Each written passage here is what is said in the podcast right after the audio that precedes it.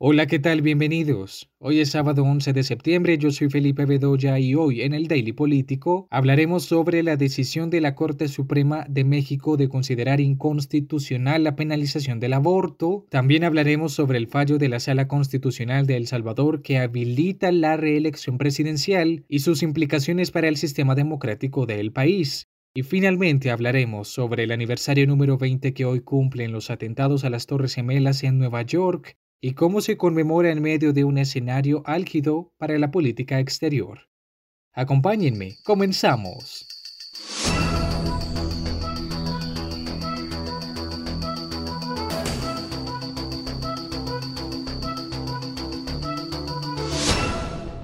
Esta semana miles de personas en México celebraron la decisión hecha pública por la Suprema Corte de Justicia de la Nación sobre la interrupción voluntaria del embarazo.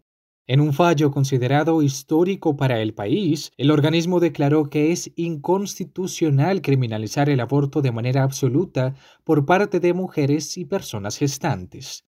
Los ministros del Pleno de la Suprema Corte invalidaron por unanimidad la legislación del Estado de Coahuila que impone de uno a tres años de cárcel a la mujer que voluntariamente practique su aborto o a la persona que le hiciere abortar bajo su consentimiento. El fallo solo obliga a Coahuila a modificar su código penal al respecto.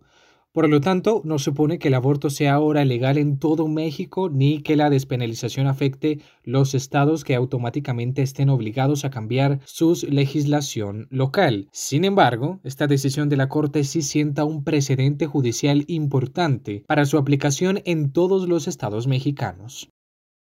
El presidente de la Corte Suprema anunció la decisión así. A partir de ahora, no se podrá, sin violar el criterio de la Corte y la Constitución, procesar a mujer alguna que aborte en los supuestos que ha considerado válido este Tribunal Constitucional. Y es que con esta decisión se deja la puerta abierta a una posibilidad de adaptación de otras legislaciones estatales.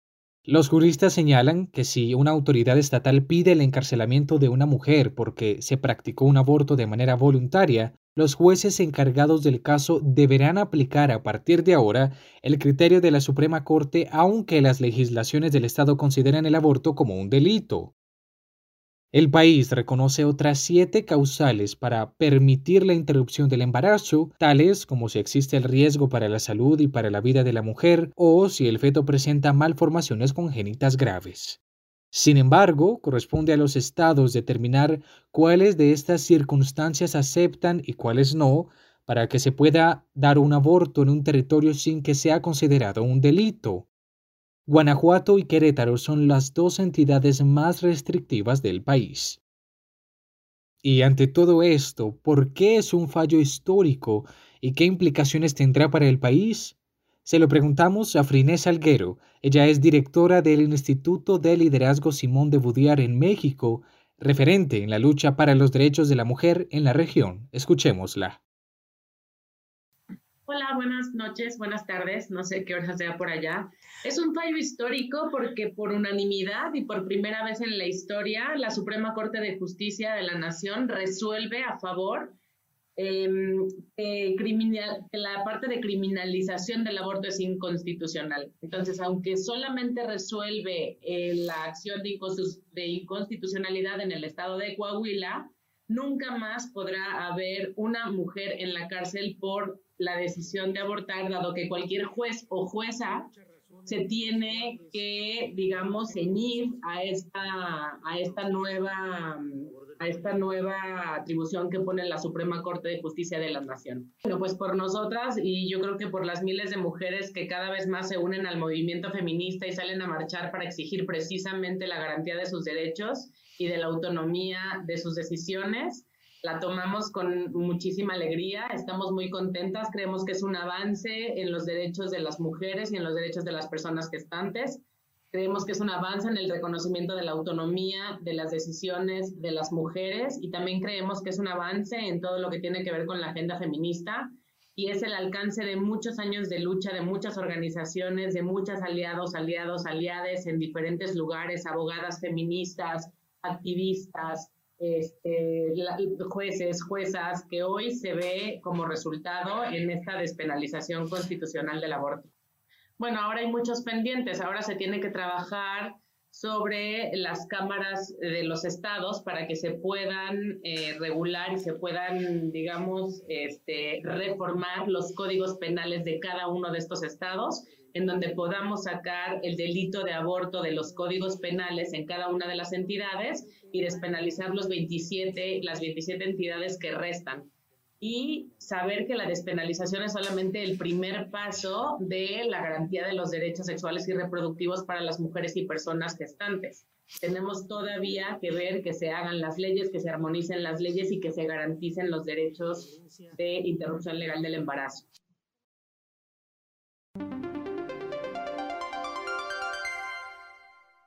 La Sala de lo Constitucional de la Corte Suprema de El Salvador emitió un fallo esta semana en el que habilita que los presidentes del país puedan optar a la reelección inmediata, dando luz verde al actual presidente del país, Nayib Bukele, a un posible segundo mandato. Con el aval del Supremo, la reelección presidencial inmediata se revierte en un fallo del 2014 que prohibía la reelección presidencial en los 10 años posteriores a dejar el puesto sin embargo, los magistrados sostienen que el fallo emitido no implica de facto que el candidato llegue a ser electo, sino que el pueblo tendrá entre su gama de opciones la persona que en ese momento ejerza la presidencia. La sala de lo constitucional está compuesta por perfiles afines al presidente después de la destitución de todos los jueces en mayo por parte de la Asamblea Legislativa aliada a Bukele. El pasado primero de mayo la Asamblea destituyó a cinco de los magistrados, una acción pues que generó un torrente de condenas nacionales e internacionales. La polémica votación del Congreso vino después de que el partido de Bukele, Nuevas Ideas, arrasara con las elecciones legislativas el pasado mes de marzo. Este triunfo fue visto por muchos como la oportunidad para que él pudiera poner en práctica su agenda de gobierno y fomentar medidas sin los lastres y enfrentamientos que protagonizaba con el legislativo en meses pasados. Sin embargo, los más críticos con el gobierno ya temían que un poder absoluto pudiera ser el fin de la institucionalidad en el país latinoamericano. Sus enfrentamientos públicos con el Congreso y la Corte Suprema y sus drásticas medidas frente a la pandemia del coronavirus llevaron a que algunos lo acusen de autoritario y de querer acumular demasiado poder hasta el punto de poner en peligro la joven y frágil democracia del país. Bukele, de 39 años, siempre ha negado cualquier acusación de autoritarismo y afirma que sus adversarios se oponen a sus políticas porque en el ascenso de su proyecto ven amenazados sus privilegios. La encargada de negocios de Estados Unidos en El Salvador, Jean Mains, calificó la decisión como claramente contraria a la constitución salvadoreña y afirmó que es un declive de la democracia que daña la relación entre ambas naciones. También dijo que el fallo es un resultado directo de la destitución de los magistrados en mayo para luego pues reinstalar reemplazos leales al Ejecutivo. Ante todo esto, por supuesto que sobresalen diferentes preguntas si esta medida podría considerarse como una antesala a una dictadura y si está en riesgo la democracia del país. Pues en el Daily Político nos ayuda a resolver estas preguntas el director del Instituto Internacional para la Democracia y la Asistencia Electoral, Daniel Sobato. Realmente lo que tenemos que entender es que estamos ante un nuevo tipo de autoritarismo hay como una suerte de un manual que el presidente Bukele está aplicando con la rigurosidad de un alumno muy, muy exquisito. Ha llevado a cabo prácticamente el mismo libreto que ya conocemos, que aplicó Chávez y Maduro en Venezuela, que aplica Ortega en Nicaragua. Por lo tanto, desde ese punto de vista, Bukele no ha sido original. Lo que caracteriza a Bukele es la celeridad con la que está avanzando dejando atrás la democracia y entrando cada vez más en zona autoritaria. ¿Qué se puede hacer? Básicamente la experiencia comparada de muchos de nuestros estudios demuestran que la primera línea de defensa para luchar contra el autoritarismo está dentro de los países. Y eso requiere, en este momento en El Salvador, actuar con muchísima urgencia porque la ventana de oportunidad para poder enfrentar con cierto, ciertas opciones de éxito se están reduciendo cada vez más. Hay que hacer un frente lo más amplio posible, lo más plural posible, muy decidido a enfrentar al autoritarismo, que prácticamente ya ha cooptado todas las instituciones. Hay que trabajar con los medios de comunicación, hay que trabajar, los empresarios tienen una responsabilidad muy importante en este aspecto, y hay que tratar de articular eh, lo que se haga en el plano interno con el plano internacional. Pero no se le pueden poner todas las fichas al plano internacional, porque la experiencia comparada también demuestra que uno no detiene estos procesos ni tampoco recupera la democracia únicamente a través de la acción internacional.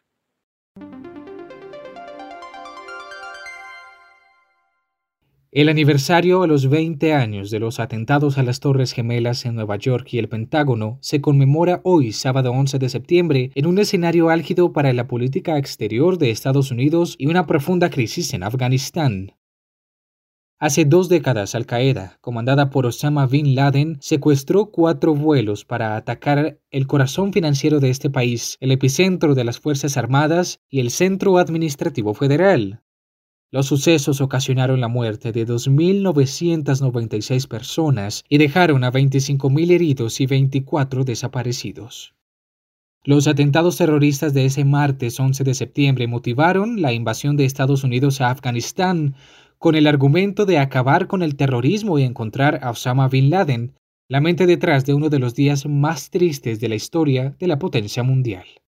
La noche de ese martes, el presidente de entonces George W. Bush habló con enorme tristeza para confirmar los ataques y dijo, Hoy nuestros compatriotas, nuestro estilo de vida y nuestras propias libertades se vieron atacadas por una serie de actos terroristas deliberados y mortales. Today, our fellow citizens, our way of life, our very freedom came under attack in a series of deliberate and deadly terrorist acts. Este expresidente republicano fue el encargado de dar luz verde para que las tropas del ejército norteamericano incursionaran en el país del Medio Oriente.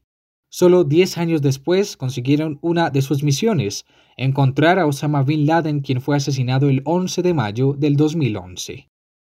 Las circunstancias, eh, sin embargo, fueron cambiando.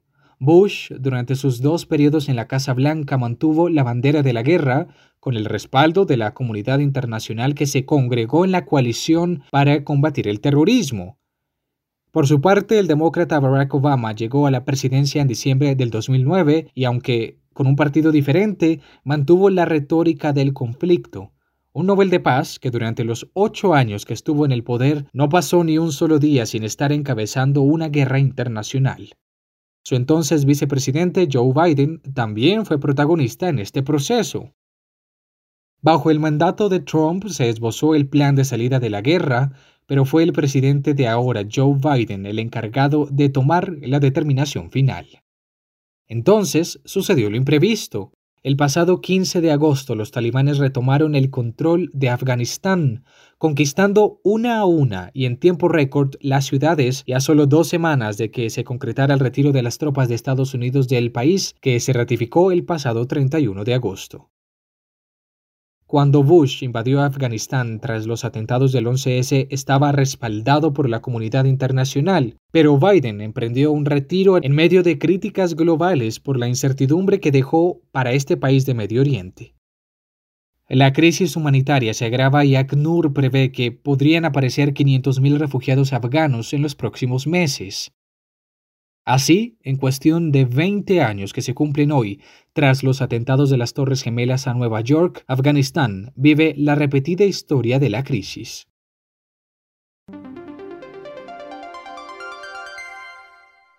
Bien, y de esta manera damos por terminado el Daily Político. Nos encontramos próximamente con más noticias. Yo soy Felipe Bedoya. Buen fin de semana para todos.